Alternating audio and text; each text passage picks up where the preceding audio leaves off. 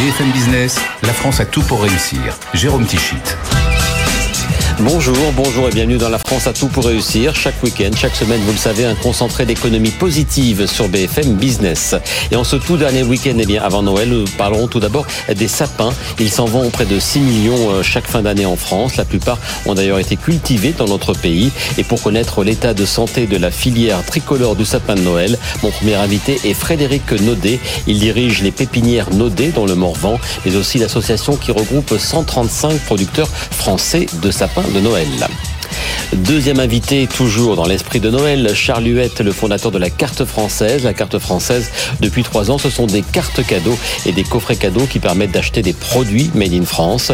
Et en plus, désormais, la carte française permet d'acheter directement en ligne des produits tricolores. Enfin, nous vous proposerons quelques premières images du tout premier hors-série de La France a tout pour réussir qui sera diffusé ce week-end sur BFM Business. Ça s'appelle Les Hauts-de-France ont tout pour réussir, une émission spéciale au cours de laquelle nous ferons un tour d'horizon des projets qui sont en train de transformer la région grâce notamment au soutien financier de l'Europe. Mais tout d'abord, mon beau sapin, on le sait, c'est le roi des forêts, mais est-il aussi le roi des forêts françaises? Eh bien, on va en parler avec Frédéric Naudet, qui est à la tête des pépinières Naudet dans le Morvan, précisément à Leglé, en Côte d'Or, un des principaux producteurs de sapins de Noël en France. Et je précise, bonjour Monsieur Naudet, est-ce que vous m'entendez bien? Bonjour, oui, oui, je vous entends très bien. Que vous êtes aussi le président de l'association qui regroupe la plupart des producteurs français de sapins de Noël. Un mot d'abord sur le marché. Si on se base sur 2021, dernier chiffre en notre possession, 2022 n'est pas terminé. C'est quoi l'état du marché des ventes des sapins de Noël en France? Écoutez, c'est 6 euh, millions de sapins, vous l'avez dit très bien. Et euh, parce que cette année, on devrait être en France à peu près euh, similaire. Euh, bon, les ventes sont en train de se faire. Euh, les producteurs ont vendu à la distribution. La distribution est en train de faire son métier, qui est de, vendre les sapins aux consommateurs. On craint peut-être un léger repli par rapport à l'année dernière, euh, dû à une situation économique tout de même un peu difficile. Mais bon, on attend les dernières semaines parce qu'il y a des décalages de vente. Je pense que les consommateurs ont été un peu prudents sur les dates d'achat, mais on est sur des tendances qui devraient tout de même très différente de 2021. Alors je précise une chose, euh, Frédéric Naudet, on a un problème de liaison donc euh, par euh, Skype avec la Côte d'Or. La Côte d'Or est Paris, c'est un peu loin parfois, donc on va continuer notre conversation par téléphone. Vous me parliez il y a quelques instants de 6 millions environ de ventes de sapins de Noël. Ce sont bien les naturels. Le chiffre global c'est 6 millions 6 pour 2021, ce qui veut dire que l'artificiel finalement ne prend pas tant de parts de marché que cela, à peine plus de 10%. Vous me vous me confirmez ces, ces chiffres. Oui, oui, je vous confirme absolument que l'artificiel reste cantonné à ces 10%. On espère même cette année qu'il va régresser, euh, compte tenu de l'augmentation des prix particulièrement élevés, à notre avis, du, du, du de l'artificiel par rapport au naturel. Voilà, c'est notre souhait en tous les cas. Parce que les chiffres, voilà, des, euh, des prix, vous les évoquiez. Je crois qu'on est en moyenne. Alors, je sais pas si mes chiffres sont complètement à date, au-delà de 31 euros pour un naturel et plus de 45 euros pour un artificiel sur les prix moyens constatés. Oui, c'est ça. je pense qu'on sera un petit peu plus sur un sur un naturel. On était à 30 euros l'année dernière en prix moyen. On devrait être plutôt cette année sur 32, euh, 33 euros en prix moyen. L'artificiel est quand même euh, beaucoup plus beaucoup plus cher, même si on le garde plus longtemps et, plusieurs années de suite. Mais enfin, euh, voilà, ça va être les, tendances de prix cette année. C'est les tendances qu'on observe cette année. Alors, on en vient donc à l'association que vous présidez, l'association qui regroupe plus de 130 producteurs français. Est-ce que tous les producteurs français arrivent à satisfaire cette demande euh, dont on parlait d'environ 6 millions de sapins de Noël naturels chaque année en France? Non, on sait que aujourd'hui, 80% euh, des sapins, environ 80% des sapins naturels euh, vendus en France proviennent de cultures françaises et environ 20% sont importés de, des pays européens qui sont traditionnellement nos, nos fournisseurs, c'est-à-dire globalement le Danemark et la Belgique. Donc on n'est pas tout à fait autosuffisant et ça, ça fait un petit moment que ça dure. Donc euh, on essaye d'augmenter la production de nos, producteurs en France, mais bon, ça prend du temps parce qu'il faut environ une, dizaine d'années, entre 5 et 10 ans pour produire un sapin de Noël. Donc euh, tout ça se fait pas du jour au lendemain. Alors la production donc euh, en France environ 5 millions si j'ai bien compris, euh, essentiellement dans le Morvan. Vous êtes une entreprise historique. Je crois que euh, vous allez bientôt fêter dans 3 3 4 ans vos vos 150 ans d'existence. Les pépinières Naudet célèbres dans le Morvan, mais il y a aussi des producteurs en Bretagne. Ce sont et le Morvan et la Bretagne les deux régions qui produisent le plus. Absolument, il y, a, un bassin de production historique euh, dans le Morvan, c'est la première région productrice euh, de sapins. Ensuite, on a la Bretagne qui est aussi la deuxième région euh, productrice de sapins de Noël. Ensuite, on a la région Rhône-Alpes qui elle aussi produit pas mal de sapins. Puis ensuite, toutes les régions en France produisent un petit peu de sapins, puisque la production de sapins est tout de même une production de proximité. Euh, ne l'oublions pas, euh, toutes, les, régions ont donc euh, des producteurs qui approvisionnent les, marchés de, des principales villes de France. Quels sont les enjeux pour la filière que vous représentez? Est-ce qu'il y a de plus en plus d'enjeux des méthodes de production, mais aussi des méthodes in fine de recyclage? Est-ce que ce sont des thématiques qui n'existaient peut-être pas trop il y a quelques années et que vous voyez monter en puissance dans votre filière? Ah oui, oui, les, les, enjeux ils sont ils sont importants pour nous parce qu'on a beaucoup de détracteurs, beaucoup de beaucoup de de, de, de, gens veulent voudraient nous nous coller des étiquettes euh, qui qui, qui, ne sont pas qui sont pas bonnes, qui ne sont pas les, les, les bonnes en tous les cas, et c'est important pour nous de, de dire et de faire savoir que nos, productions sont vertueuses, nos productions sont agricoles, elles ne sont pas forestières. On n'a pas, on pas le même métier. Hein, nous, nous travaillons sur des, terrains agricoles, donc euh, on veut parfois nous, assimiler à des, défricheurs ou à des destructeurs de forêt. Donc euh, déjà, il faut continuer de le faire savoir. La thématique du recyclage, elle aussi, est importante, mais ça fait bien longtemps que les collectivités s'en sont emparées. Les, les, particuliers aussi. Donc, mmh. euh, une très très grande majorité des sapins qui sont vendus sont recyclés par les collectivités et c'est tant mieux, c'est très important de savoir que après la, la fête, euh, il y a une, une, dernière opération qui consiste à recycler les sapins et ça c'est c'est c'est vraiment vital pour pour notre profession. Donc ça, tout le monde doit le savoir et, ça, c'est organisé euh, à la fois pour le, broyage des, sapins ou la transformation en combustible euh, pour les chaudières collectives. Donc ça, c'est quelque chose qui existe et, et entendre comme on l'entend euh, régulièrement les des diatribes sur nous et sur notre sur notre euh, culture est quelque chose qui nous fait très mal.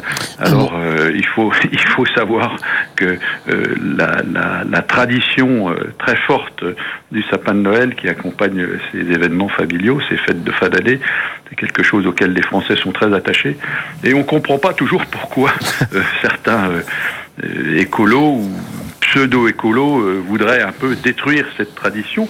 Et un mot euh, enfin en termes d'emploi, on parle beaucoup d'économie bien sûr sur notre chaîne et c'est tout à fait normal. La filière des sapins de Noël, c'est combien d'emplois permanents et combien de saisonniers? Écoutez, c'est c'est plus de 1000 emplois permanents en tous les cas, et c'est euh, et c'est des milliers d'emplois saisonniers euh, directs ou indirects. C'est toute une filière qui travaille avec avec ces producteurs, et je crois que c'est très important de le faire savoir parce que ces ces emplois ils sont ils sont localisés dans des régions rurales où, où on est on est bien sûr très content d'avoir ces producteurs qui, qui sont là et qui font vivre des familles dans des villages. Et je crois que c'est très important de le savoir. Donc euh, économiquement, c'est une filière importante qui est dynamique, qui se remet en question et qui fait évoluer beaucoup ses méthodes. Eh bien, c'est sur ce message positif et on soutient évidemment la filière française des sapins de Noël, comme toutes les filières françaises dans cette émission La France a tout pour réussir. Merci beaucoup Frédéric Naudet, bonne fête de fin d'année à vous et à toutes vos équipes. C'est moi qui vous remercie. Je vous souhaite aussi de bonnes fêtes de fin d'année à toutes vos équipes aussi. Eh bien, merci beaucoup. Et on reparlera de Noël dans quelques instants. Mais tout d'abord, quelques bonnes nouvelles du côté des entreprises en ce mois de décembre. On commence par Carmat, notre champion français du cœur artificiel, qui termine bien mieux l'année euh, qu'il ne l'avait commencé. Il y a un an, en effet, la production avait dû être arrêtée suite à des problèmes de qualité des composants. Tout cela est réglé. La commercialisation des cœurs, il y a quelques jours, euh, Carmat a annoncé une levée de fonds de 31 millions d'euros après celle de 41 millions au printemps dernier. Stéphane Pia, le directeur général de Carmat, était l'invité de Good Morning Business à l'occasion de cette levée qui va permettre d'augmenter la production sur le site de Bois d'Arcy dans les Yvelines. Notre intention, c'est de, de, redémarrer euh, la production euh, maintenant. On a déjà fait un, patient il y a, il y a deux trois semaines. On espère en faire un ces jours-ci. On est en train de voir s'il se stabilise. Et justement, cette cette levée express, comme elle est appelée, c'est pour doubler la, la production. Donc dès janvier, grâce à ces 31 millions, on va pouvoir. on a loué le bâtiment à côté d'une autre actuellement. Vous êtes où déjà? On est à Bois d'Arcy et on va doubler la superficie de production pour pouvoir anticiper une demande qui est forte. La Donc là, c'est vraiment de l'usine, de l'usine, enfin, c'est de la, de la Tout à fait, c'est de l'industrialisation. C'est pour ça que ça rentre dans le cœur des investissements. Allez, deuxième lame. deuxième lame pour BPI. Et donc, ah non, non, mais c'est pas une lame, c'est une incitation à nous supporter dans des moments difficiles. Et donc, euh, non, non, donc là, on, on espère reprendre euh, vraiment de manière forte. Donc, on avait été obligé, bien sûr, euh, de couper les fournitures. Donc là, on est en train de remonter en cadence très lentement. Malheureusement, on a beaucoup de patients qui attendent. Ah euh, enfin, c'est la bonne nouvelle pour nous, c'est la mauvaise nouvelle pour eux. Euh, et on pense avoir une, une très forte année euh, l'an prochain, et surtout à partir du deuxième trimestre où la production va augmenter, on sera à plus de 10 par mois. Dans 5 ans, vous espérez vendre combien de corps artificiels par an? Alors, ça, on l'a pas trop donné, mais dans 5 ans, on espère être euh, ce qu'on appelle le break-even en, en, profit. Donc, grosso modo, si vous regardez les notes des analystes, on n'en est pas trop loin. On espère être vers 1000 cœurs par an. Vous dites nous soutenir dans les moments difficiles parce que c'est ça l'histoire du Carmat. C'est quand même beaucoup d'émotions, beaucoup de up and down. Faut, faut mais c'est pas Carmat, c'est l'innovation. Hein. Moi, vous savez, j'ai publié un, papier avec le président de la, de la Société européenne de cardiologie il y a 8 ans, Barriers to Innovation. Déjà, il y a 8 ans, on voyait les réglementations qui devenaient folles. Anti-innovation, c'est ça que vous bah dites Les réglementations Bien sûr, la, perfection n'existe pas. C'est ce que j'ai publié sur LinkedIn hier. La perfection, c'est l'ennemi du bien. À vouloir trop faire, on n'aura plus d'innovation. Réglementation trop compliquée qui ne changeront pas la donne parce qu'on n'anticipera pas les problèmes qu'on a eu dans le passé parce que plus de réglementation ça n'aide pas forcément. Et la réglementation ça rend les choses plus difficiles donc forcément les investisseurs ont peur. Donc c'est pas Carmat c'est les investisseurs en santé. Et c'est ce que je dis notre chère tête blonde qui travaille dans les banques d'investissement euh, si leurs parents ont la chance d'avoir des stents et des valves c'est parce que leurs parents qui travaillent dans les fonds d'investissement ils investissent dans la santé. Donc c'est très bien d'investir dans la tech c'est super. Moi j'ai un iPhone j'ai plein d'Apple à la maison. mais c'est important dans la santé parce parce que si on veut être traité, euh, les têtes blondes, quand elles auront 60 ans, elles seront contentes d'avoir des, produits à l'hôpital. Voilà, le message est clair aux faiseurs de réglementation. Arrêtez de casser les pieds à ceux qui essaient d'innover en France. On reste dans le domaine médical avec Epure qui vient de lever un peu plus de 1,2 million d'euros. Epure, c'est une start-up créée il y a deux ans seulement dans la région de Lille et qui a développé un système de freinage pour les fauteuils roulants. Colin Gallois, le cofondateur d'Epure, était l'invité de Sandra Gandouin dans 60 minutes business. Notre système de freinage, en fait, il est intégré dans une paire de roues. Tout simplement parce qu'une paire de roues, c'est très facile à désinstaller et à réinstaller sur un, sur un fauteuil. Donc notre produit, c'est cette paire de roues. On a euh, deux adaptateurs qui nous permettent d'être euh, compatibles avec la grande majorité des fauteuils manuels. On est à peu près à 90% aujourd'hui des fauteuils compatibles. Et donc ça permet d'être très facilement installable, soit sur un fauteuil qui est déjà, euh, déjà utilisé par un utilisateur et qui voudrait installer notre paire de roues, soit sur un fauteuil roulant neuf. L'objectif va bien entendu euh, d'être euh, je dirais assez rapidement de travailler avec les fabricants pour que le produit soit facilement accessible. Être une part de leur process. On achète, alors une part de leur process peut-être pas, en tout cas pas tout de suite. L'idée c'est que l'achat d'un fauteuil roulant aujourd'hui se fait chez un revendeur de dispositifs médicaux, euh, un petit peu l'équivalent du marchand de vélo où on va euh, acheter son vélo. Aujourd'hui, euh, il y a des magasins dans lesquels on peut acheter des fauteuils roulants et où les fabricants viennent livrer les fauteuils. Et le plus simple pour nous, ça serait dans le futur que notre paire de roues soit directement disponible sur la fiche d'option comme un accessoire du fauteuil. Et c'est à ce titre qu'on a des discussions avec les fauteuils roulants. Aujourd'hui, on a lancé une première précommande d'une centaine de paires de roues. La moitié, on l'a réservé directement à des clients particuliers parce qu'on avait vraiment à cœur de vendre directement aux utilisateurs de fauteuils et d'avoir leur retour. Mais nos clients, à partir du début de l'année prochaine, c'est bien les revendeurs, donc les, mmh. aujourd'hui les acteurs qui vendent les fauteuils roulants, dont j'ai parlé il y, a, quelques secondes. Vous avez créé Pure en, 2020, il n'y a pas très longtemps. Vous êtes près de Lille, à Los, à Eurasanté. Où sont fabriquées euh, les, les roues Drift? Alors aujourd'hui, on a un partenariat entre euh, un partenaire industriel qui usine toute la partie centrale. Donc c'est vraiment le centre de la roue. Si on suit les rayons jusqu'au milieu, on arrive sur ce moyeu qui intègre la technologie de freinage. Mhm. Donc ça aujourd'hui c'est réalisé en région euh, bordelaise. Et une fois que le système est réalisé à Bordeaux, ensuite on achemine euh, la technologie et les composants standards, les rayons, les jantes, etc. Euh, juste à côté de notre bureau, à Lille, au sein d'une usine de vélos l'usine de vélo du groupe Decathlon, dans laquelle on vient réaliser le produit euh, fini, la paire de roues, et la mettre en packaging, ensuite l'expédier. Quel est le prix de, de ces roues aujourd'hui? Qu'un jour, elles vont être remboursées par la sécurité sociale alors aujourd'hui, on commercialise notre paire de roues à 1990 euros. En tout cas, c'est le prix public.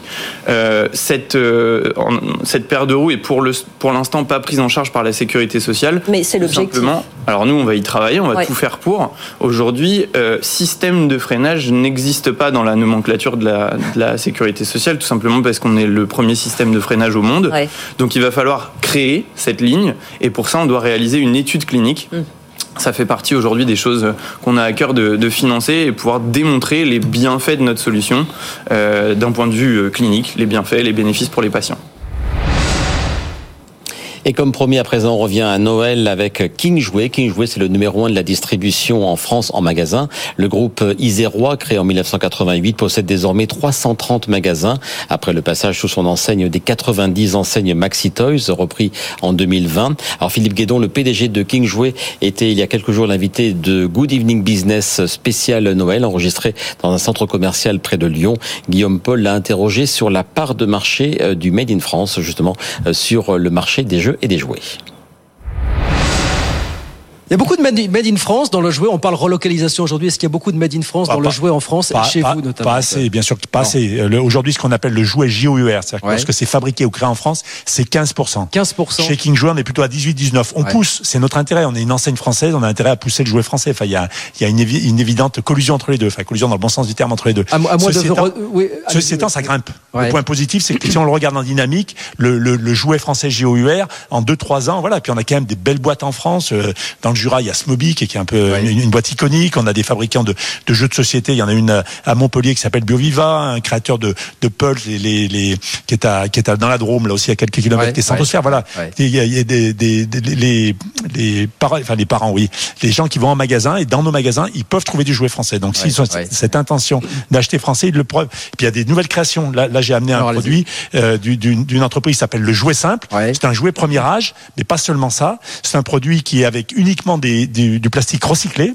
Voilà. Et puis il y a un principe qui est sympa, c'est qu'en fait il y a une consigne, c'est-à-dire que ce jouet-là, une fois que votre enfant en a assez, bon c'est les jouets premier âge, donc on va dire vers 12-18 euh, mois, il jouera plus avec ce jouet, vous pouvez le renvoyer à, l'entreprise et, il, vous il vous rembourse la consigne. C'est des choses simples. collusion avec le nom, là aussi. Euh, mais, mais, mais voilà, ça fonctionne et, ça montre qu'il y a une autre façon de voir les choses aussi à côté fabricant, fabriqué dans le, dans le Jural.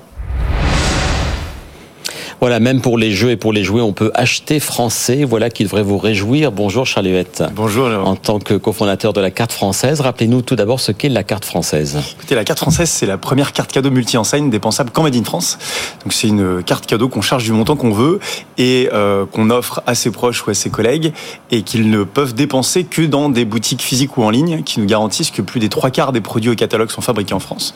Donc c'est l'occasion d'offrir en un cadeau 200 000 produits Made in France. Et donc c'est une carte que l'on offre de particulier à particulier, mais il y a aussi les cartes via les comités d'entreprise aussi. Est-ce que c'est c'est un marché qui euh, qui se porte bien celui-ci? Alors euh, c'est notre principal marché, nous le marché des CSE, des comités d'entreprise, qui chaque année organisent des arbres de Noël et euh, gratifient leurs collègues de de, de pouvoir d'achat qu'on transforme avec la carte française en pouvoir d'emploi, parce qu'on propose du coup à ces élus syndicaux de relocaliser les budgets dont ils disposent et donc d'offrir plutôt qu'une carte généraliste qui sera dépensée dans des grandes enseignes multinationales, eh bien de leur offrir de découvrir tout le Made in France et de générer à chaque euro dépensé 10 fois plus d'emplois en France, deux fois moins de carbone euh, en, dépensant leur carte cadeau dans nos 500 boutiques en ligne partenaires ou 800 euh, boutiques physiques de tout secteur. Alors on est à une semaine de Noël. Est-ce que les cartes euh, françaises se distribuent bien? Est-ce que vous êtes satisfait du, du, bilan de cette fin 2022 Alors l'année 2022 n'est pas simple parce que le contexte inflationniste énergétique bah, renchérit le coût du Made in France et appauvrit un petit peu le consommateur. Donc il est, il est autant pendant le Covid, il cherchait beaucoup à relocaliser. Euh, en ce moment, il cherche beaucoup euh, à du prix. Euh, et c'est l'image prix du Made in France, à tort ou à raison, et pas forcément très positive. On va essayer de, de, de, maintenir nos, scores des années précédentes, mais pour l'instant, en trois ans, on a, on a vendu pour 3 millions d'euros de cartes cadeaux à plus de 60 000 bénéficiaires via plus de 300 CSE, dont la moitié du CAC 40. Quels sont les cadeaux que privilégient ceux à qui on offre les cartes? Ils vont vers quoi? Vers du textile, ils vont vers de, vers quel type de, de produits? Est-ce que vous avez des statistiques là-dessus? Alors on a, on, suit ça de près et on constate que bah, la gastronomie, l'alimentaire marche très fort, euh, forcément, la mode aussi. Euh, et puis on a une prime aussi à la notoriété des marques et à leur, euh, à leur, à leur réseau de boutiques physiques. Et c'est pour ça d'ailleurs qu'on est ravi cette année d'avoir, entre autres améliorations de la carte française, enrichi notre réseau de belles enseignes comme Yves Rocher, comme Deezer, comme La Camif, comme Covadis. Et puis avec notre nouvelle boutique en ligne, beaucoup de, des produits made in France, des marques Seb, Tefal, Moulinex, De Vialès, Moby, Villac et beaucoup d'autres. Et donc effectivement, naturellement, euh, c'est ces marques plus connues euh, qui attirent les, les bénéficiaires, mais on, on c'est aussi comme ça qu'on arrive à les vendre au comité d'entreprise. Derrière, beaucoup de bénéficiaires aussi en profitent pour découvrir des pépites méconnues euh, et vers lesquelles on est très fiers. Euh, Lesquelles, bah, par exemple, quelques-unes qui vous viennent à l'esprit? Bah, la, la, tout récente française des jouets, mais ou Poiscaille qui euh, gagnerait à être plus connu et qui livre partout en France des, le fruit de la pêche de nos pêcheurs français. Fleur d'ici, on parlait du jouet simple euh, ou de euh, des mini mondes par exemple. Euh, les, les, marques made in France, il y en a pour là récemment. Moi, mon coup de cœur, c'est les, les, les, sneakers, les, les, baskets de Royal Mer qui fabriquent de très Et beaux qui fait des pulls aussi. C'est peut-être un de ceux-là d'ailleurs. Ça, c'est le Minor, ah, le juste à côté en, en, en Bretagne, dans le Morbihan. Mais Royal Mer fait de, de, très beaux pulls marins et a lancé la Knit One, une superbe basket magnifique qui est plus belle pour moi que les Nike de très loin et, qui est fabriquée dans le Grand Ouest aussi.